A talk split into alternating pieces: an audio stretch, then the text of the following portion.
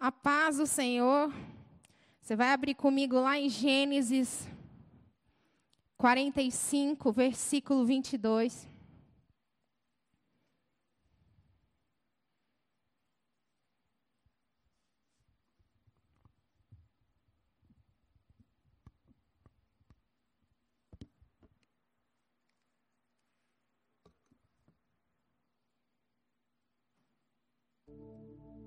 Gênesis 45, versículo 22. Deus tem falado muito comigo nesses dias a respeito de Benjamim. Benjamim, né? A história de Benjamim, o filho conhecido aí como a história mais, conhecida como o filho da dor, né? Então eu vou falar um pouquinho sobre essa história, algo que Deus tem falado muito no meu coração a esses dias e o meu desejo é que nessa noite o seu coração esteja atento àquilo que, que Deus quer falar para nós. Lá em Gênesis 45, 22, é, José, né, num determinado momento aqui da história, depois você pode estudar com mais tempo na sua casa, ele supriu os, os irmãos dele que foram, né, até ele, fazer uma visita até ele. E para eles voltarem para Canaã, e a palavra vai dizer aqui: A todos ele deu, a cada homem, mudas de roupas. Mas a Benjamim ele deu 300 peças de pratas e cinco mudas de roupa. E eu estudando já há algum tempo sobre a história de Benjamim, eu fiquei me questionando, Senhor, que engraçado, né? José, ele dá praticamente algumas mudas, ou uma muda para cada homem. Mas para Benjamim, ele deu 300 peças de pratas e cinco mudas de roupa. E eu fiquei me questionando com isso e ao entendimento de que Benjamim era diferente. Existia algo diferente. E a gente percebe isso em toda a história de Benjamim, desde o, da sua concepção até o nascimento. Se a gente voltar um pouquinho para a história de Jacó, a história ela vai apresentar duas mulheres de Jacó, Lia e Raquel. As duas né, um pouquinho problemáticas lá com algumas coisas. Mas a Raquel, ela era a mulher preferida de Jacó. E a Lia era a que gerava filhos, né? E ela fazia isso para ganhar, a palavra vai dizer que ela fazia isso para ganhar o amor do seu marido. Mas a Raquel, ela era estéril. Mas ainda assim, né, ainda com tantas dificuldades, a palavra vai dizer que Deus as ouvia e que Deus se lembrava delas. Então a Lia, a, a palavra vai dizer para nós que Lia tem seis filhos, né? Com Jacó. E a Raquel, ela tem dois filhos biológicos, que é José e Benjamim, né? E os outros dois, que eram das servas. Mas Deus ouviu Raquel e abriu a madre de Raquel. Você vai comigo lá em Gênesis 35.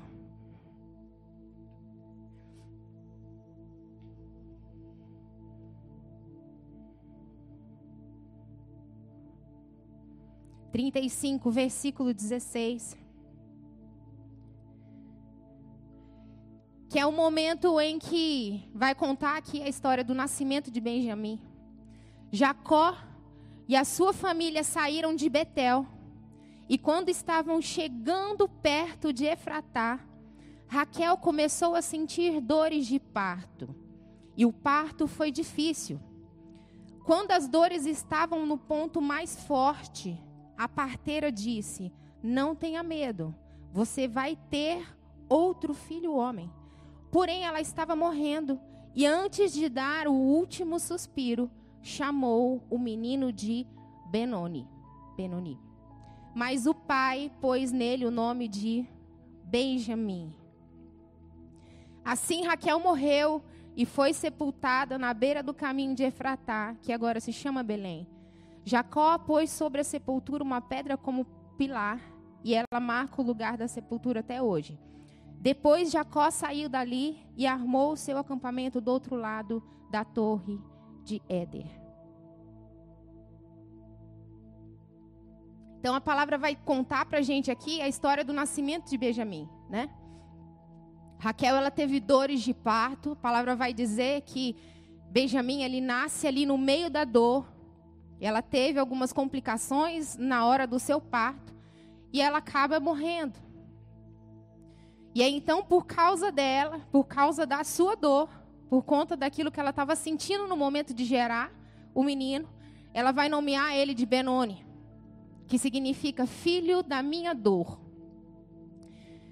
E aí eu quero te chamar a atenção para essa história, para três fatos importantes do nascimento de Benjamim. Primeiro é a transição. Repete comigo: transição. Transição. A palavra vai dizer que eles partiram de Betel para Efratá. E foi nesse percurso que a Raquel lá entra em trabalho de parto. Foi no meio da transição. Diga alguém para alguém do seu lado, não despreze os tempos de transições. Foi de um lugar para o outro lugar, na transição. Quando ele parte, eles partem de Betel para Efratá, que ela entra em trabalho de parto. E no momento dessa transição, é que Benjamim ele vai nascer.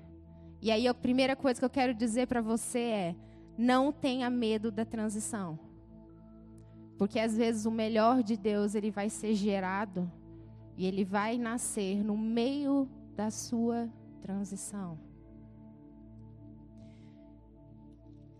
E aí a gente se atentando aqui para aquilo que a palavra vai nos dizer, foi na transição então que Benjamim ele nasceu. Mas aí no meio do caminho, no meio da transição, eles experimentaram a dor.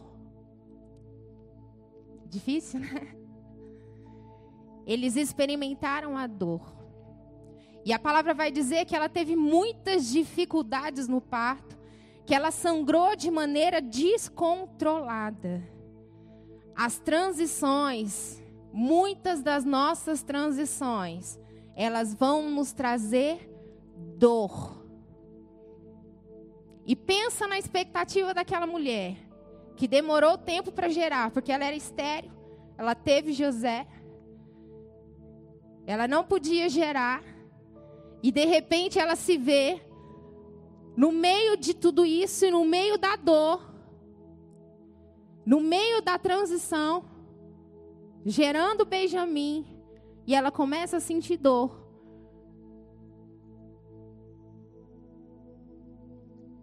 Lembra que eu falei no começo? Benjamin era diferente. Vocês vão entender no final da palavra. E então, no meio da transição, ela, eles experimentam dor. Por quê? A transição, a partida de um lugar para o outro, foi no meio da transição que Benjamin ele veio a nascer mas no meio da transição eles experimentaram a dor. E eu quero trazer você a reflexão de um outro fato. Vai pegando no seu espírito esses, esses fatos que eu estou apresentando para vocês. Um outro fato que acontece no meio da transição. Quantos de nós, às vezes, passamos por tantas dificuldades, né? Por tantas coisas, no meio da transição, a gente passa e experimenta dor. Mas no meio da transição, acontece um, um outro fato. No meio da dor, no meio do caos, ela tinha uma parteira. Ela tinha uma parteira. Você vai comigo lá em Gênesis 35, ainda no versículo 17.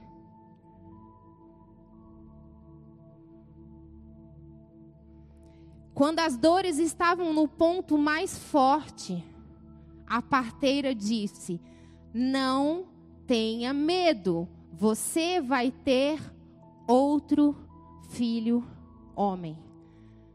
No meio da dor, ela tinha uma parteira que no meio do caos, virou para ela e falou: Não tenha medo, você vai ter esse filho, não tenha medo, você vai gerar. Vocês estão entendendo? No meio da transição, Benjamim, ele nasce, no meio da dor, e no meio do caos em que aquela mulher estava passando, no meio do sentimento ali da sua dor, eu não, não sou mãe, eu não sei o que é sentir dores de parto ainda, mas as mães que que têm filhos sabem o que é isso, algumas passam mais dificuldade que as outras, mas essa mulher, eu imagino ela lá no momento da sua dor, no momento de desespero dela, e aí uma parteira vira para ela e fala assim: Não tenha medo, você vai ter um outro filho.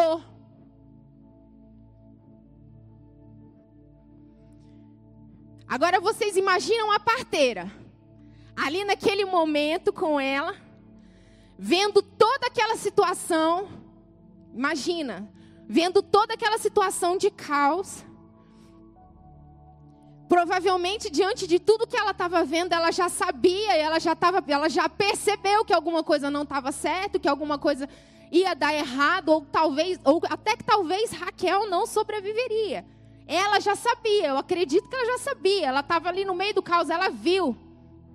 Mas ela não virou para Raquel e falou assim: Ixi, Raquel, a coisa tá feia, né? ela não virou para Raquel e falou: Nossa, Raquel, e agora? Nossa, mas você tá ruim mesmo. você tá, tá, tá feio o negócio para você, né mesmo? Diante de tudo aquilo que a parteira estava vendo, que ela estava observando, ela não falou nada. A única coisa que ela disse é: Não temas, você terá esse filho. E o que eu quero dizer para você é: sejam parteiros daqueles que estão gerando no meio da dor. Não vire para aqueles que estão nos gerando no meio da dor. Nossa, mas tá ruim mesmo para você, né? Tá difícil, né? Hum, cuidado, viu? Não, mas não vai dar certo mesmo não.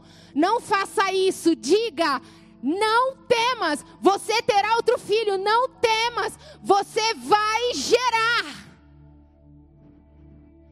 Você vai gerar. Sejam parteiros daqueles que estão gerando no meio da dor, daqueles que caminham com você e que têm colocado diante de você as suas dificuldades. Eu acredito muito que Deus quer levantar no meio da igreja parteiros, parteiras, parteiras em sua casa, na sua família, com aqueles que caminham com você, com aqueles que vão olhar, você vai olhar nos olhos dos seus filhos e vão dizer: não tenha medo. Ao invés de dizer, você não presta, ou você não vale nada, ou você não vai ter futuro, ou isso não vai dar certo. Que vão dizer, não tenha medo, você vai gerar. E Deus tinha algo ali com Benjamim. Deus tinha algo. Porque a mulher dizendo: Não temas, você terá esse filho. Eu acredito que é como se ela estivesse dizendo assim para Raquel: Ó, oh, Raquel, segura. Raquel, calma. Raquel, calma, não desiste. Porque Deus está te dando alguém que vai dar continuidade. Ela não viu a situação, ela não viu o problema. Ela estava vendo além. Raquel, não temas. Raquel, não temas. Você vai gerar. Você vai gerar. É como se ela estivesse dizendo isso para Raquel: Ó, oh, segura, calma, vai nascer o menino. Vai nascer. E aí agora eu vou dizer algo que talvez seja muito difícil para você ouvir, porque foi para mim quando Deus ministrou isso no meu coração. O mais importante, eu não quero entrar aqui é, e dizer que Raquel não era importante, nem nada disso. Mas o mais importante era o que ela estava gerando. Dói dizer isso. E não é nada fácil dizer isso quando a gente entende que a gente está vivendo para algo que é muito maior do que nós mesmos. Não é nada sobre mim, não é nada sobre você. É tudo sobre Ele. Tudo sobre aquilo que Ele quer fazer. tudo sobre o que ele quer fazer. O mais importante era o que ela estava gerando ali naquele momento. E aí, continuando a história, eu quero apresentar para você o terceiro fato desse nascimento.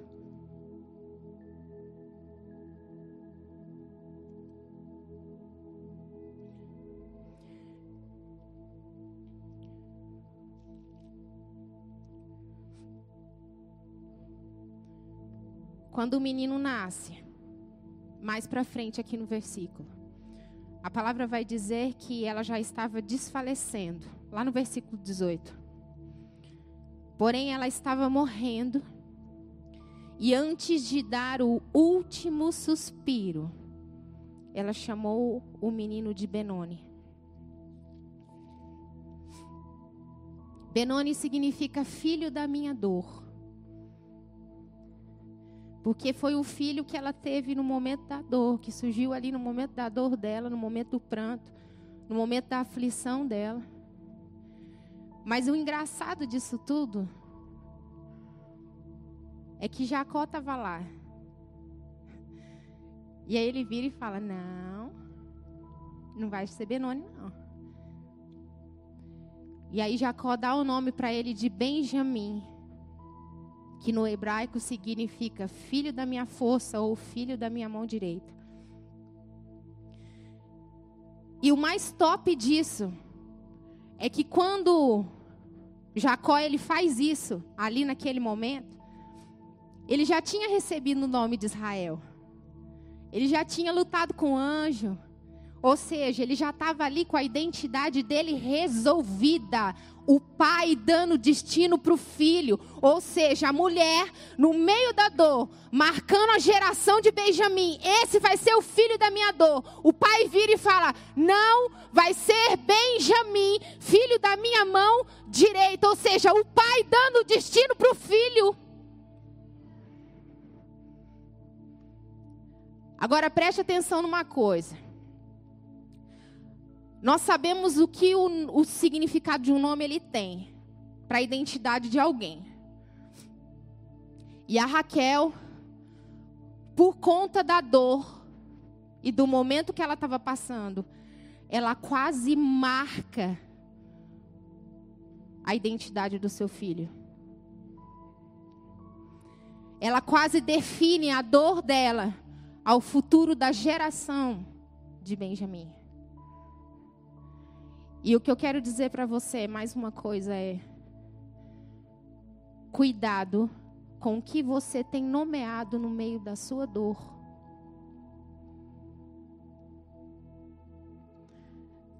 O que que nós temos nomeado no meio da nossa dor? O que, que a gente tem nomeado no meio da dor com aquilo que está sendo gerado a partir das nossas dores? As nossas dores, elas são para gerar alguma coisa, mas ela não pode ser um lugar de decreto negativo e inclusive para influenciar toda uma geração, ou toda uma marca, todo um caminhar, toda uma casa ou toda uma família. Quantos de nós às vezes passamos por momentos como este de dor? E no momento da dor, nós nomeamos a nossa situação, marcamos às vezes a vida de alguém, ou marcamos determinada situação, influenciamos, porque a gente está nomeando aquilo que está sendo gerado no meio da dor.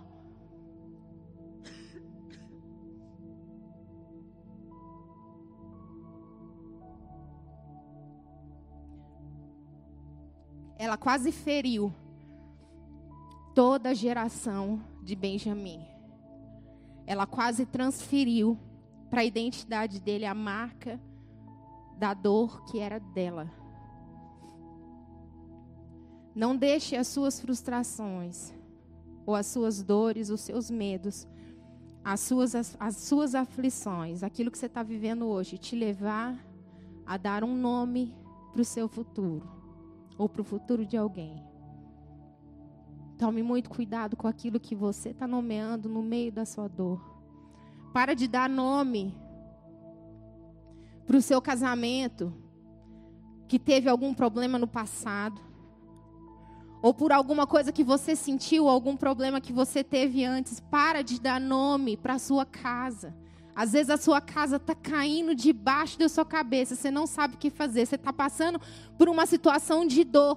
Para de nomear esse momento com decretos que podem influenciar toda uma geração, toda a sua casa, todos os seus filhos, ou seu trabalho. Pare de nomear. Pare de nomear. Benjamim, ele se tornou chave para a nação de Israel. Os onze, os onze filhos que Jacó teve, eles brigavam entre si. Mas Benjamim, ele era diferente. Né? Os irmãos de José não foram lá, jogou ele na cisterna, aquela coisa toda. Benjamim, a palavra vai dizer que é o único filho que o pai deu o nome para ele. O único que ele deu o nome, o pai dando o destino para o filho. Ele é o filho que possui cinco vezes a porção. Lembra do versículo que eu li no começo? Ele possui cinco vezes a porção, porque quando ele, José recebe a visita lá dos seus irmãos, José, ele abençoa Benjamim com essa porção. Eu preguei rápido hoje e eu já estou finalizando. E a minha vinda aqui foi para dizer para você uma coisa. Eu vou finalizar e eu quero que você preste muita atenção naquilo que eu vou dizer. Duas figuras aqui nessa história me marcaram muito. A parteira e, e Jacó, que muda o nome do filho. Preste atenção. Deus ele quer levantar no meio da igreja parteiras e parteiros que vão ajudar aqueles que estão no meio da dor a gerarem. Deus, ele quer levantar no meio da igreja parteiros e parteiras que vão ajudar o que estão no meio da dor para gerar. Parteiros e parteiras que vão dizer o seguinte: não temas, não temas, não temas, porque vai nascer, não temas, porque vai nascer. E Deus quer levantar na igreja pais, líderes, que já vão estar com a sua identidade resolvida, como a de Jacó, que se tornou Israel e que teve toda a sua liderança restaurada, para lançar os filhos ao seu destino. Assim como Deus ele diz para Jacó lá nos versículos anteriores, né? Agora Israel, frutificai e multiplica-te uma nação e multidão de nações sairão de ti. Gênesis 35, 11. Isso é muito forte. Porque Deus ele está querendo levantar no nosso meio Pessoas que vão ajudar outros no meio do caminho, a gerarem no meio da sua dor. E a figura de líderes que vão ser verdadeiros pais, que vão estar com a sua identidade resolvida e que vão lançar os filhos no destino, como flechas. Eu não sei se você quer estar nesse lugar, eu quero. Eu quero estar nesse lugar. Deus ele quer levantar uma igreja madura. Uma igreja que entendeu o seu propósito. Uma igreja que não vive mais para si. Que não vive mais em busca dos seus próprios benefícios, de pessoas que não, que não vivem em busca somente de seus benefícios, mas pessoas que entenderam o seu papel. Pessoas que entenderam o seu papel como parteiros e parteiras, como pais, como líderes que vão lançar filhos para essa geração. É isso que Deus quer fazer no nosso meio. Fica de pé comigo.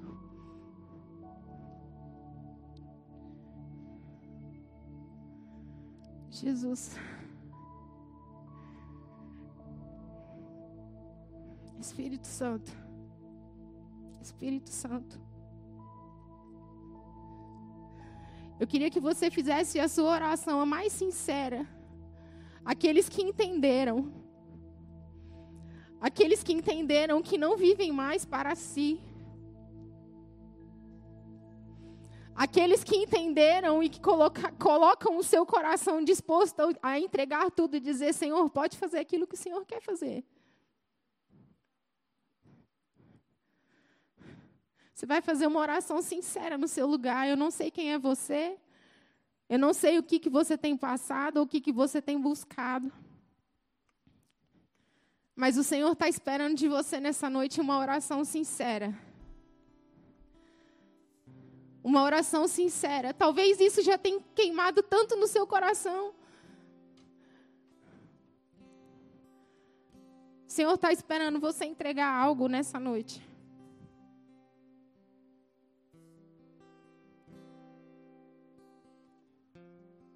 O Espírito Santo. Espírito Santo. Nós nos colocamos neste lugar nessa noite.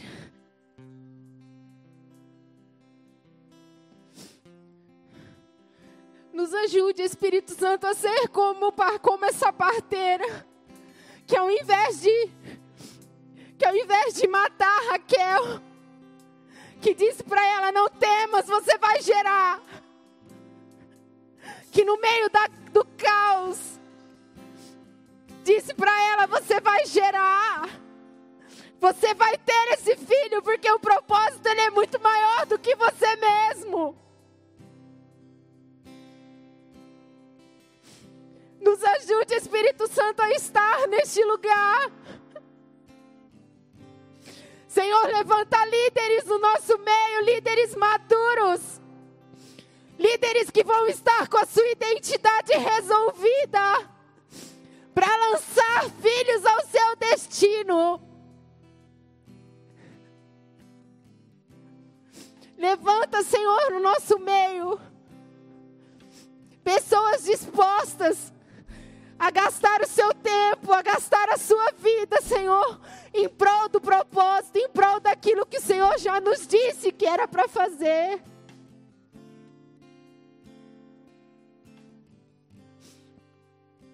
Eu quero declarar, Senhor, sobre essa casa nessa noite.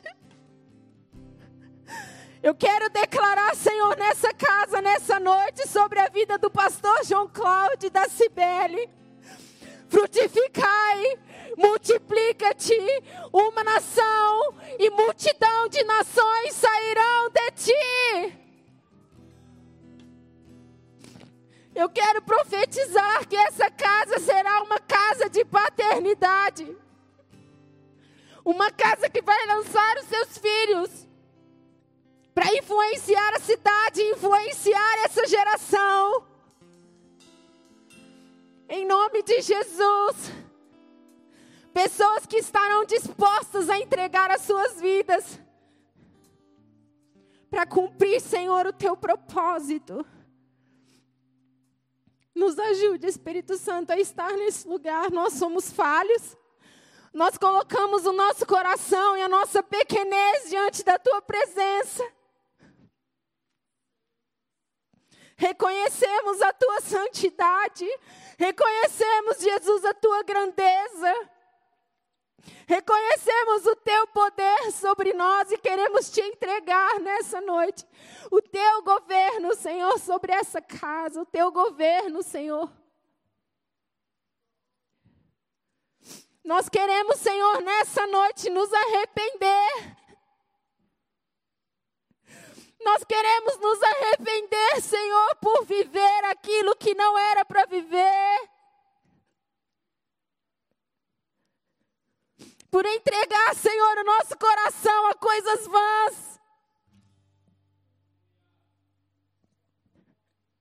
Nós nos arrependemos, Jesus, nessa noite. Reconhecemos a tua grandeza. E te pedimos, Espírito Santo, nos ajuda. Nos ajude a caminhar num lugar de verdade. Nos ajude a caminhar num lugar de entrega.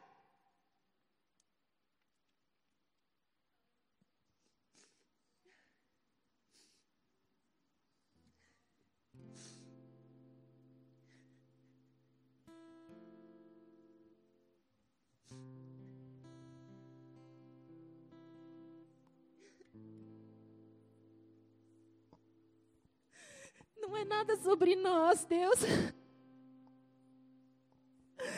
Não é nada sobre nós. É sobre aquilo que o Senhor quer fazer no nosso meio.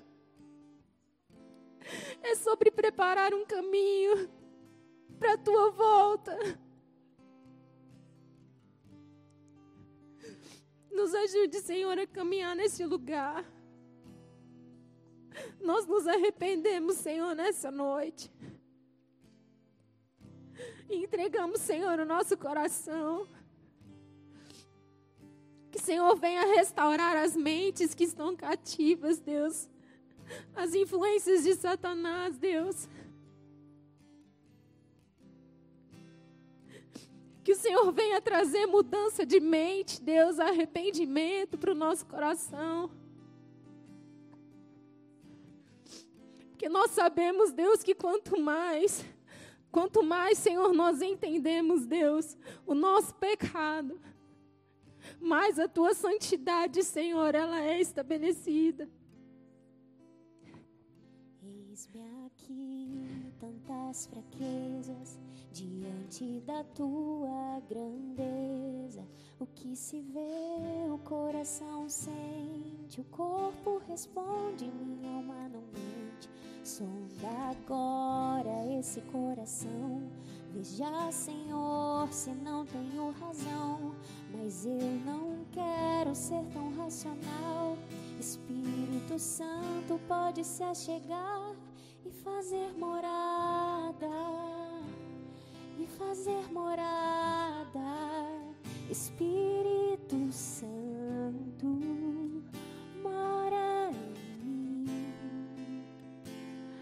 Meu coração é o teu lugar, faça morada. Eu te convido a nunca mais me deixar aqui. Faça morada em mim, faça morada em mim, faça morada em mim.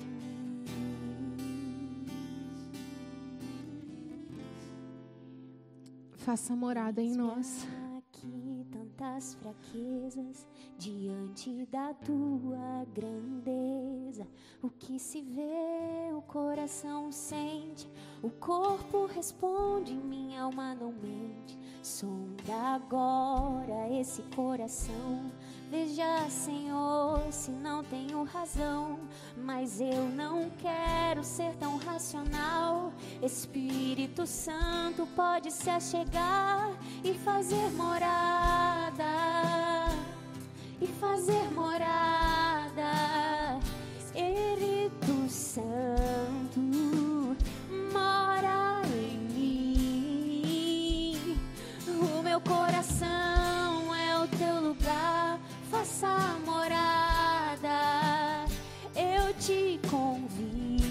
Nunca mais me deixar aqui. Faça morada em mim.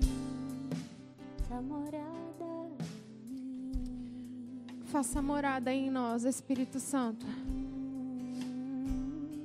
Faça morada em nós, Espírito Santo.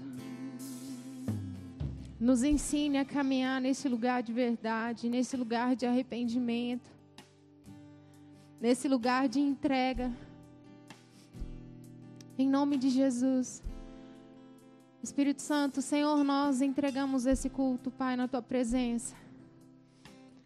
Pai, em nome de Jesus, que todos aqueles, Senhor, que abriram o coração, Senhor, para aquilo que o Senhor lançou essa noite.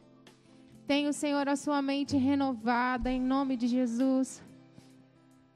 Que possam, Senhor, entender, Deus, aquilo para qual o Senhor nos chamou. Senhor venha, Espírito Santo, afirmar isso todos os dias no nosso coração. Que o nosso propósito, Pai, é preparar um caminho até que Ele venha. Em nome de Jesus. Aleluia. Glória a Deus, querido. Deus abençoe você nessa noite. Domingo nós temos culto às 18 horas. Que a paz do Senhor seja sobre você, sobre a sua casa. Estamos encerrados.